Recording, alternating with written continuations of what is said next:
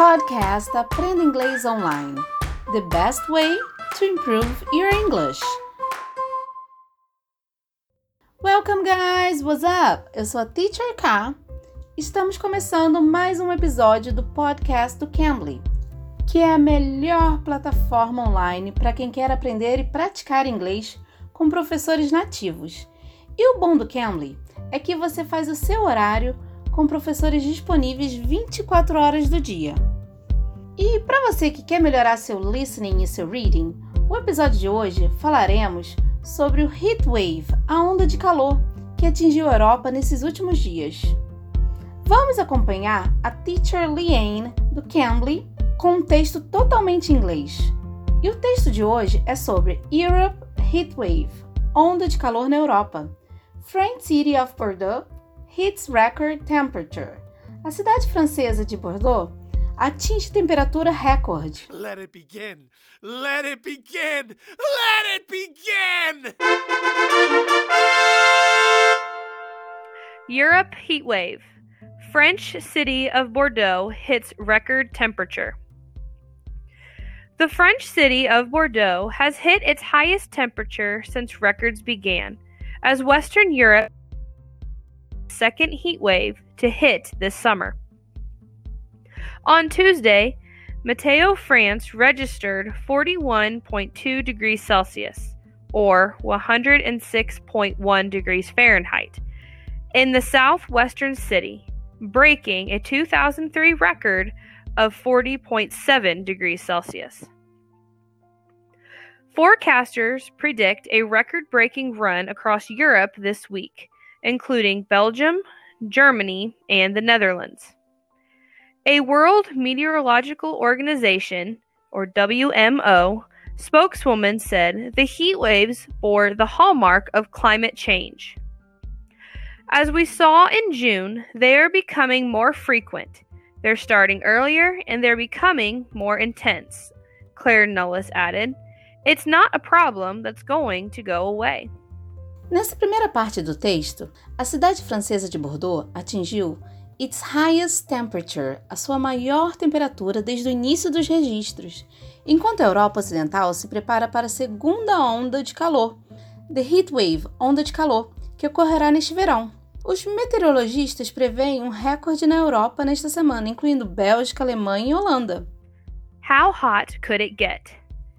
Much of France has been issued with an orange alert the second highest level of warning. Meteo France said Paris temperatures might hit new highs on Thursday. The record, set in 1947, stands at 40.4 degrees Celsius.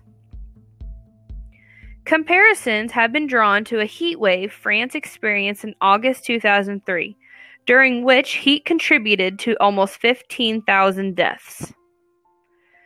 The mercury is also expected to climb to 40 degrees Celsius in a string of countries.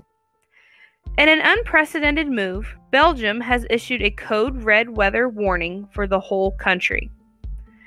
Spain declared a red alert in its Zaragoza region, which was hit by devastating wildfires last month. The European Commission's Copernicus Climate Change Service says the risk of wildfires is high in Spain and Portugal. In the Netherlands, the government activated its national heat plan.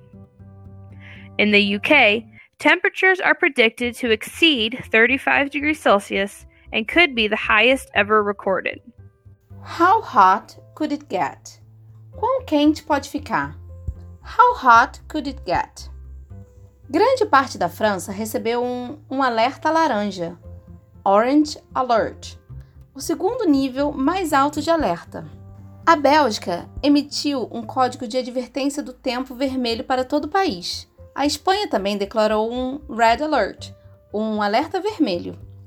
Há risco de incêndios florestais, wildfire, na Espanha e em Portugal.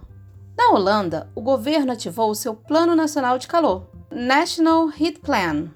What preparations are being made? To limit the heating of water used to keep its nuclear reactors cool, French energy firm EDF said it would be shutting two reactors at the Golfech nuclear power plant in the southern Tarn-et-Garonne region. Ice foot baths and extra water points are being made available to cyclists competing in the Tour de France, which is entering its final week, to avoid dehydration. The French government is outlawing animal transportation for economic reasons between 13 and 18 in areas affected by heat alerts. What preparations are being made? O que eles estão fazendo para se preparar para essa heat wave, para essa onda de calor? What preparations are being made? How high have temperatures been already? The French Weather Service has reported temperatures of 42 degrees Celsius in areas of the southwest. It is expected the heat will not dip below 20 degrees Celsius for the rest of the week. France set an all time high temperature record of 46 degrees Celsius, according to the WMO, and new June highs were set in the Czech Republic, Slovakia, Austria, Andorra, Luxembourg, Poland, and Germany. How high have temperatures been already? Quão altas já foram as temperaturas? How high have the temperatures been already? O Serviço Meteorológico francês registrou a temperatura de 42 graus Celsius em áreas do sudoeste. A França estabeleceu um recorde histórico de alta temperatura de 46 graus Celsius. What about droughts? The continent has also hit by severe droughts, particularly in France, with no rainfall in many areas since last month's heat wave. A number of places in France have set new records for the lowest amount of rainfall ever recorded, Miss Nullis of the WMO said. This has caused problems with nuclear energy facilities and agriculture, such as grape harvest for wine in the region and crops. Farmers in mountainous areas have been allowing cattle to graze on what are ski slopes in winter due to the effect of the drought of, on lower ground. The government has imposed restrictions on water use in 73 regions, and Paris has seen its driest period for almost 150 years. France will send a request to the European Commission to bring forward a payment of 1 billion pounds to assist farmers hit by the recent weather. What about droughts? E quantas secas? What about droughts? O continente também foi atingido por secas severas, particularmente na França. Isso causou problemas com instalações de energia nuclear e agricultura, como colheita de uva para vinho na região e cultivos. Is climate change to blame? Is climate change to blame? A mudança climática é culpada? Linking a single event to global warming is complicated. While extreme weather events like heat waves occur naturally, experts say these will happen more often because of climate change. Records going back to the late 19th century show that the average temperature of the Earth's surface has increased by about 1 degree since industrialization. A climatology institute in Potsdam, Germany, says Europe's five hottest summers since 1500 have all been in the 21st century. Scientists are concerned that rapid warming linked to use of fossil fuels has serious implications for the stability of the planet's climate. Bem legal essa leitura com a Teacher Liane. Essa é uma boa oportunidade para melhorar nosso reading e ainda aprendermos sobre coisas diferentes. Você que ainda não entrou no site do Cambly.com ou baixou o aplicativo e está com vontade de fazer uma aulinha com nossos professores do Cambly, use o código TEACHERCA, TEACHERK, para ganhar uma super aula grátis. Você pode treinar sua conversação, seu listening e até mesmo bater um papo descontraído. Você escolhe o perfil do professor que quiser.